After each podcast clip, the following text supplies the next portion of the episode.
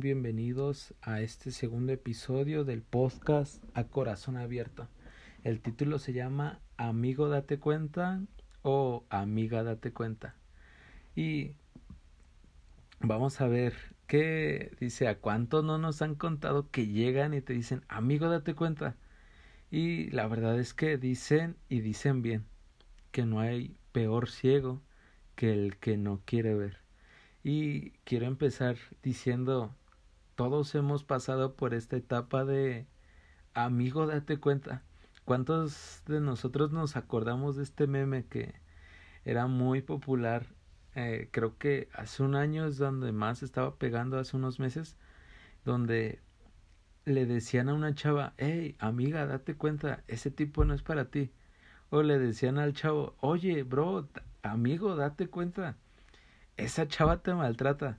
Pero quiero que nos pongamos el enfoque en decir que amigo date cuenta, no solamente para relaciones, sino amigo date cuenta en varias áreas de tu vida. ¿A cuántos no nos ha pasado que dice que ah, nosotros mismos nos engañamos? Puede ser con un trabajo, puede ser con una amistad, puede ser con una relación, puede ser con distintas cosas, donde nosotros mismos decimos, hay que darle chance, hay que dejar que Dios haga la obra, pero mientras Dios hace la obra, ¿cuántas veces esas personas no nos han lastimado? Y es que somos buenos para ver lo malo de los demás, y lo segundo es que lo malo que está mal a nuestro alrededor. Y no se trata de cómo veas la vida, no se trata de qué lentes tengo puestos, sino el corazón en el que estoy viviendo. No se trata muchas veces de señalar o día a día hemos visto muchas veces a gente que se enfoca más en que dice esa persona es mala, esa persona está haciendo cosas que no debe, esa persona está haciendo fraude. Y segundo punto es la persona que se queja de su alrededor y llamemos el, oye, me ha tocado ocasiones que escucho a la gente decir, hey, si yo estuviera en una mejor colonia, eh, no, estaría más chido si viviera en tal localidad en tal estado, en tal país, eso haría la diferencia, sería más feliz. Y, híjole, muchos decimos, cuida el enfoque, cuida tus ojos con el que lo ves, pero de nada me sirve tener un buen enfoque si tengo un mal corazón. Creo fielmente que el corazón, como hemos dicho en este podcast, hay dos partes. Hay que dice el corazón es engañoso, pero al rey David le decían el hombre que tenía el corazón como Dios. Entonces vemos que no se trata de mi enfoque, porque mi enfoque nace de la posición de mi corazón. Y vamos a Proverbios 15 del capítulo, digo, del versículo 14 al versículo 16. Y dice, el corazón alegre hermosea el rostro, mas el dolor del corazón, el espíritu, se abate. 15 dice, el corazón entendido busca la sabiduría, mas la boca de los necios se alimenta de necedades. 16 por último, todos los días del afligido son difíciles. Híjole, ouch. Mas el corazón contento tiene un, un banquete continuo. Y vemos en Proverbios que Muchos dicen, ah, Proverbios es un libro de promesas, es un libro donde está mm, empapado de promesas de Dios para nuestra vida. Pero vemos que no son promesas, es sabiduría. Vemos que cuando la gente toma esta postura de, híjole, esto es muy bueno, eh, en una ocasión eh, de mis textos, bueno, mi texto favorito es Proverbios 21.6, ah no, 22.6, no, perdón, 21.31 dice, el caballo se alista para el día de la batalla, mas Jehová es el que da la victoria. Este, estoy leyendo la, la Biblia de Reina Valera, eh, 1960. Y la verdad es que este, esta, este libro, perdón, es sabiduría al 100%. Sabiduría en el sentido de si haces esto, por ende, tienes esto en tu vida. No es un libro que dice si haces esto, Dios te lo va a multiplicar. Porque entonces en Proverbios 22, 6 dice, instruye al niño en su camino, y aun cuando fuere viejo, no se apartará de él. No significa que al niño lo tengas sometido, sino instruye al niño, invierte en el niño, en tu hijo, digamos, y sabemos que si trabajas en él, de más viejo no se va a perder. Si le enseñas al niño a ser bueno, a ser generoso en su niñez, de grande no le va a costar trabajo dar, ser generoso, ser amable. ¿Por qué? Empezaste desde niño.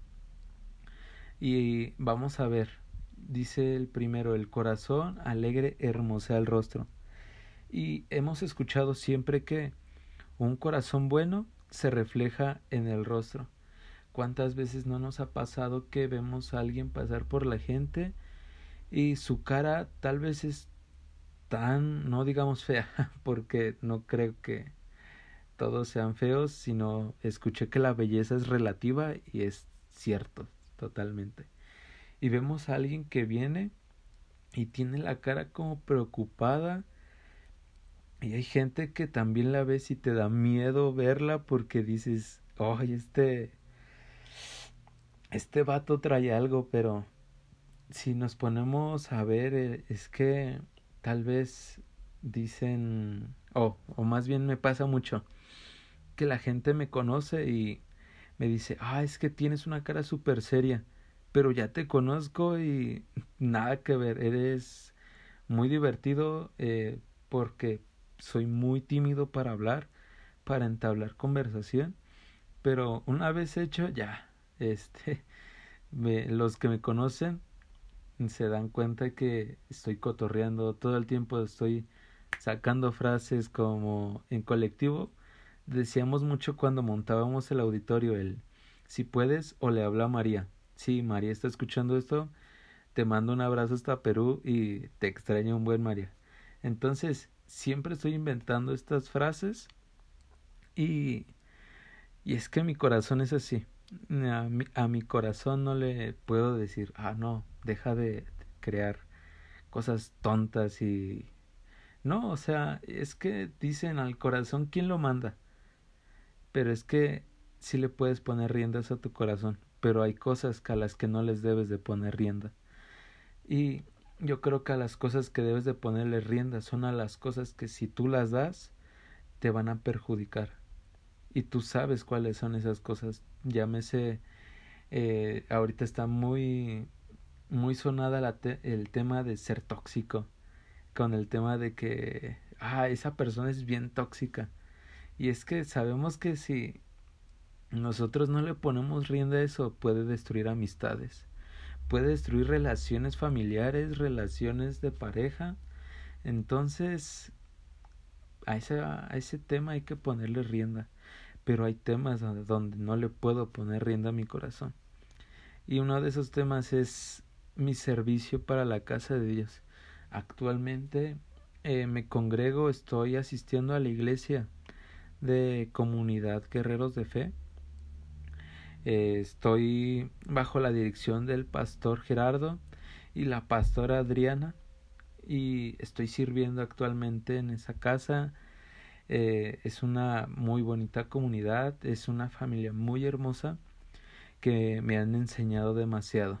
Es una familia por demás hermosa y ellos son el ejemplo perfecto para hablar de un corazón que sabe digamos, sabe transmitir, sabe poner propósitos, sabe cómo hacer sacar lo mejor de ti.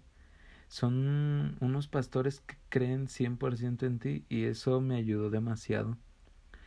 Y vamos a ver en el regresando a Proverbios 15 Dice, el corazón entendido busca sabiduría, mas la boca de los necios se alimenta de necedades. Y es que todos decimos, ah, eres no solo aferrado, eres terco en esto. Y es que hay personas así. A mí me desesperan mucho esas personas que les dices, oye, el techo y las paredes son azules, ¿no? Y ellos en su necedad dicen, para mí se mira como azul cielo. Y tú dices azul marino. Híjole, esas personas me crean conflicto. Pero... Y es que dicen que no hay peor sabio que quiere hacer entender a un necio. Y es que muchas veces en mi iglesia escuché, eh, no en la de ahorita, sino una antes de donde me congrego ahorita, que decían, dime con quién te juntas y te diré quién eres. Pero yo creo fielmente que, y sé esto porque me ha pasado, que si te juntas con personas que no tienen nada que hacer, después tú dices, es que no tengo nada que hacer. Al contrario, si te juntas con personas muy activas, wow, vas a vas a ser activo, vas a ser creativo. Entonces yo creo depende mucho eh, tu círculo social. No es sano también cortar relaciones de amistades que no te favorecen. No es por verte egoísta, sino es muy fácil que una fruta que se está empezando a echar a perder contagies si está en contacto con las demás y pasa lo mismo. A veces un corazón lleno de rencor, lleno de cosas negativas, se transmite demasiado rápido. Y en estos tiempos de cuarentena, pues yo creo que si un virus no sea el COVID, sino que entre un virus de enojo a nuestra familia, se transmite demasiado rápido porque estamos en contacto. Y las personas que a veces más pueden influir en nuestro corazón son las a las personas que más cercanos están a ellos. Me ha pasado o eh, me ha tocado ver casos que hay jóvenes, hay chavas que el digamos su pareja, sus amistades conocen tanto su corazón que lo empiezan a hacer como plastilina play que lo empiezan a hacer como quieren. Y es que no confiar el corazón a todas las personas no es sano. Incluso si dices solamente tengo tres amigos, no, tus amigos no son quien, no son parte de la formación de tu corazón. El único que de verdad puede cambiar tu corazón, que puede hacerte cambiar ese corazón, es Dios. Y yo creo que al único que debemos darle acceso es a Él. Y en este capítulo vemos que hay sabiduría, no promesas. ¿Cuántas veces vemos en la iglesia que dicen que para ser valientes, para creer que para hacer realidad las promesas de Dios, pero Dios quiere que seamos sabios, a lo que voy. Dios no quiere darte promesas en este libro, quiere darte sabiduría. No es un libro de promesas, bendición, es un libro donde debes ser sabio. Y es que a Dios no le interesa tanto que seas así bendecido y que digas, Señor, voy a leer diez capítulos para que tome muchas promesas. No, Dios prefiere un corazón sabio antes de darte una gran bendición. Porque he escuchado muchas veces también en mis seres cercanos que dicen, si tuviera un millón de pesos, ¿qué no haría? Y muchas veces me sorprende la respuesta porque me incluyo ahí, que digo, ah, compraría, no sé, tal, tal, tal cosa, me gustan mucho los videojuegos, entonces digo, compraría tales videojuegos, pondré una tele, haría, desharía, empezaría a deshacer, dije desharía, perdónenme. Entonces, cuando una vez me dijo mi papá, ¿qué haría con un millón? Pago parte de la iglesia, le empezaría a poner más bonita, este compraría un piso para la iglesia, compraría y empezaría a pavimentar bien la iglesia afuera y me dolió, o sea, la verdad es que me dolió porque me di cuenta que mi corazón no estaba en la iglesia, mi corazón estaba en mis necesidades. Y mi papá me no me hizo sentir mal, sino me dijo, es que he entendido la parte que dice el rey David, mejor es estar un día en tu presencia, en tu templo, que mil fuera de Entonces, qué mejor lugar que la casa de Dios. Y también vamos a tocar este punto donde donde está tu corazón está tu tesoro. Dime, o bueno, no me digas, sino en la primer cosa que piensas, ahí está tu corazón. No hay mejor filtro que ese. La primer cosa de donde está tu corazón es lo que más te preocupa, es lo que más te tiene con el pendiente. Por eso es que los papás se preocupan tanto cuando uno sale. Ahorita hace tiempo que estuve en Tijuana, mi mamá me marcaba, mi mamá me mandaba mensajes, mi mamá me decía, ¿dónde estás? Mándame tu ubicación, tienes dinero, ya comiste, estás durmiendo bien. Y es que el corazón de mi mamá se pone sobre cada uno de sus hijos, sobre su esposo, y es que esa es su preocupación. Yo digo que lo que te preocupa ahí está tu corazón. Y es que se trata de ser sabio para evitar problemas en nuestra vida. De nada sirve las promesas de Dios si no soy sabio para saber retenerlas. De nada me sirve tener veinte bendiciones si solo puedo retener dos. Prefiero tener diez bien retenidas, con sabiduría, bien administradas en mi vida, que veinte mal aprovechadas. Y vamos a ver a esta historia. Yo creo que eh, muchos la conocen. Es el ciego de Bethesda, que está en el libro de Juan, capítulo 6, versículo 6 empezamos. Y dice casa de misericordia o casa de gracia. Ese significado es el nombre de Bethesda. Y esto es importante porque vamos a ver más adelante el, digamos, el detrás de cámaras de esta historia. Vemos que empieza con la narrativa de que Jesús estaba en la fiesta de los judíos y entonces pasa por Bethesda, que dice que tenía cinco pórticos. Y yo me imaginaba Bethesda como un lago donde literal era como tierra y después agua, agua, agua, tierra. Pero no, era un templo realmente. Bethesda no era un pozo, no era un lago, era un lugar donde iban las personas. Y vemos que dice, había cinco pórticos, había ciegos, había paralíticos, había leprosos. Entonces me pongo a pensar, yo creo que había demasiada gente.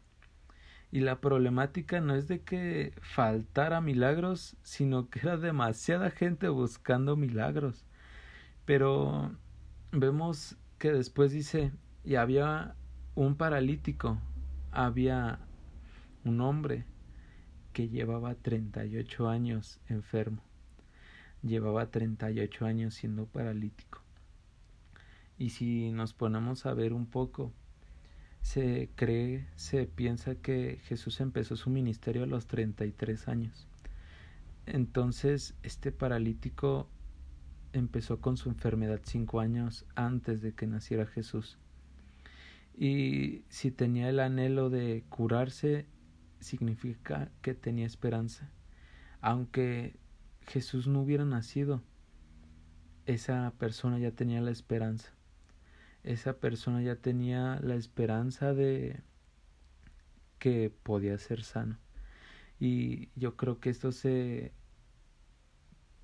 digamos, se llevó muy bien de la mano cuando escuchó que alguien estaba haciendo milagros, alguien estaba haciendo que los paralíticos corrieran, que los ciegos vieran, que hicieran milagros, pero vemos que Jesús entra a la escena. Jesús entra a la escena y dice que lo ve y al instante dice, y supo que llevaba mucho tiempo así. Supo que llevaba 38 años con esa enfermedad. Entonces, la primera pregunta que le salta es, ¿quieres ser sano? Vemos que lo que más atrae a la gente enferma no es otra cosa que un lugar donde la gente puede ser sana. Muchos de nosotros, o más bien yo me incluyo, y yo soy el primero, me he quejado donde la gente, donde yo he dicho dentro de mí, en mis pensamientos, el, esta frase de, ay, las personas no cambian. Parece que más gente enferma viene a la, casa de Dios, a la iglesia. Y es que la iglesia es eso, la casa de gracia. Vemos que si no hubieran estado enfermos, esa casa no tendría cinco pórticos. Y es que la iglesia no está para gente santa, está para gente enferma. Nosotros tomamos hoy en día la postura de no, gente enferma en mi vida no. Pero Jesús decía, gente enferma, sí. Porque mi Padre es a los que ama, mi Padre es a los que quiere regresar y mi Jesús siempre se muestra con esta parte de yo necesito hacer milagros. Este hombre cojo ha estado 38 años con la enfermedad no dice desde cuándo está cerca del pozo. No dice cuántos, cuánto tiempo lleva cerca del pozo. Pero dice que después Jesús llega y supo que llevaba mucho tiempo así. Y la primera pregunta que vimos es, ¿quieres ser sano? Y es que, ¿por qué puedo tener la necesidad pero no querer suplirla? Jesús siempre y se presenta en nuestras vidas supliendo la necesidad para poder saber que Él tiene el control. Y vemos esta primera pregunta, ¿quieres ser sano? Y la respuesta sería sí, sí, o sea, sí quiero ser sano. Pero también dice que después el paralítico le dice, Señor, es que llevo mucho tiempo tratando de meterme y es que cuando el ángel desciende y mueve las aguas para que cree un milagro, para que me pueda meter, alguien más se mete, alguien más me gana la bendición de ser sano. Y vemos que el cojo le dice y contesta con la condición actual, contesta que no hay nadie, está por su propia cuenta, no hay nadie quien lo pueda ayudar o mínimo darle un empujón, porque todos estaban buscando gracia, todos estaban buscando ser sanos. Vemos que el corazón de este paralítico era tal que decía, no hay nadie que me ayude, no hay nadie que me pueda mínimo dar el empujoncito que, órale, vaya por su milagro, arrebate su milagro en el agua. Y eso es mm, triste porque vemos que ya había afectado tanto que decía, nadie me ayuda. Y parece que Jesús no le da importancia a su respuesta, no trae sanidad, sanidad ayudándolo, no le no lo carga, no le dice, a ver, ven, yo te ayudo, yo te empujo. Más bien le dice, levántate, toma tu lecho y anda. Son cosas, son tres cosas que Jesús le pide que no había hecho desde 38 años atrás vemos que Jesús le pide tres cosas que él nunca había hecho o hace 38 años no había hecho. Y es eso, que en primera vamos a ver este punto donde este paralítico de Bethesda, junto con cientos o no sé si miles más en este lugar, donde había cinco pórticos, cinco puertas, estaba buscando gracia, estaba buscando misericordia de Dios a través de un milagro. Literalmente esta persona estaba enferma y estaba buscando meterse a, un lugar estaba literal peleando al lado de bastante gente enferma por encontrar gracia para él. Pero lo que yo digo, la gracia no la no la fue a buscar, la gracia lo buscó a él. Jesús en el momento que se presenta, la gracia fue directo a él.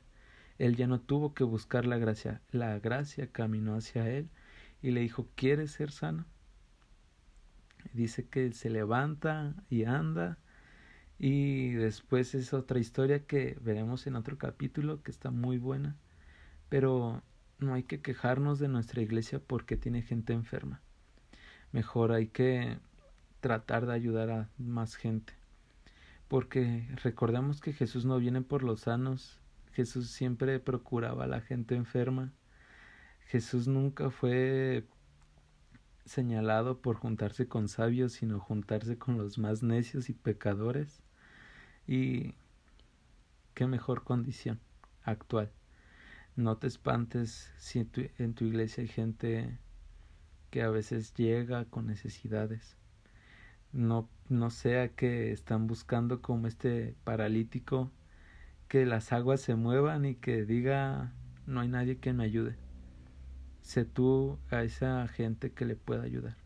Sé tú ese servidor que pueda decir, mi mano está aquí para ayudarte.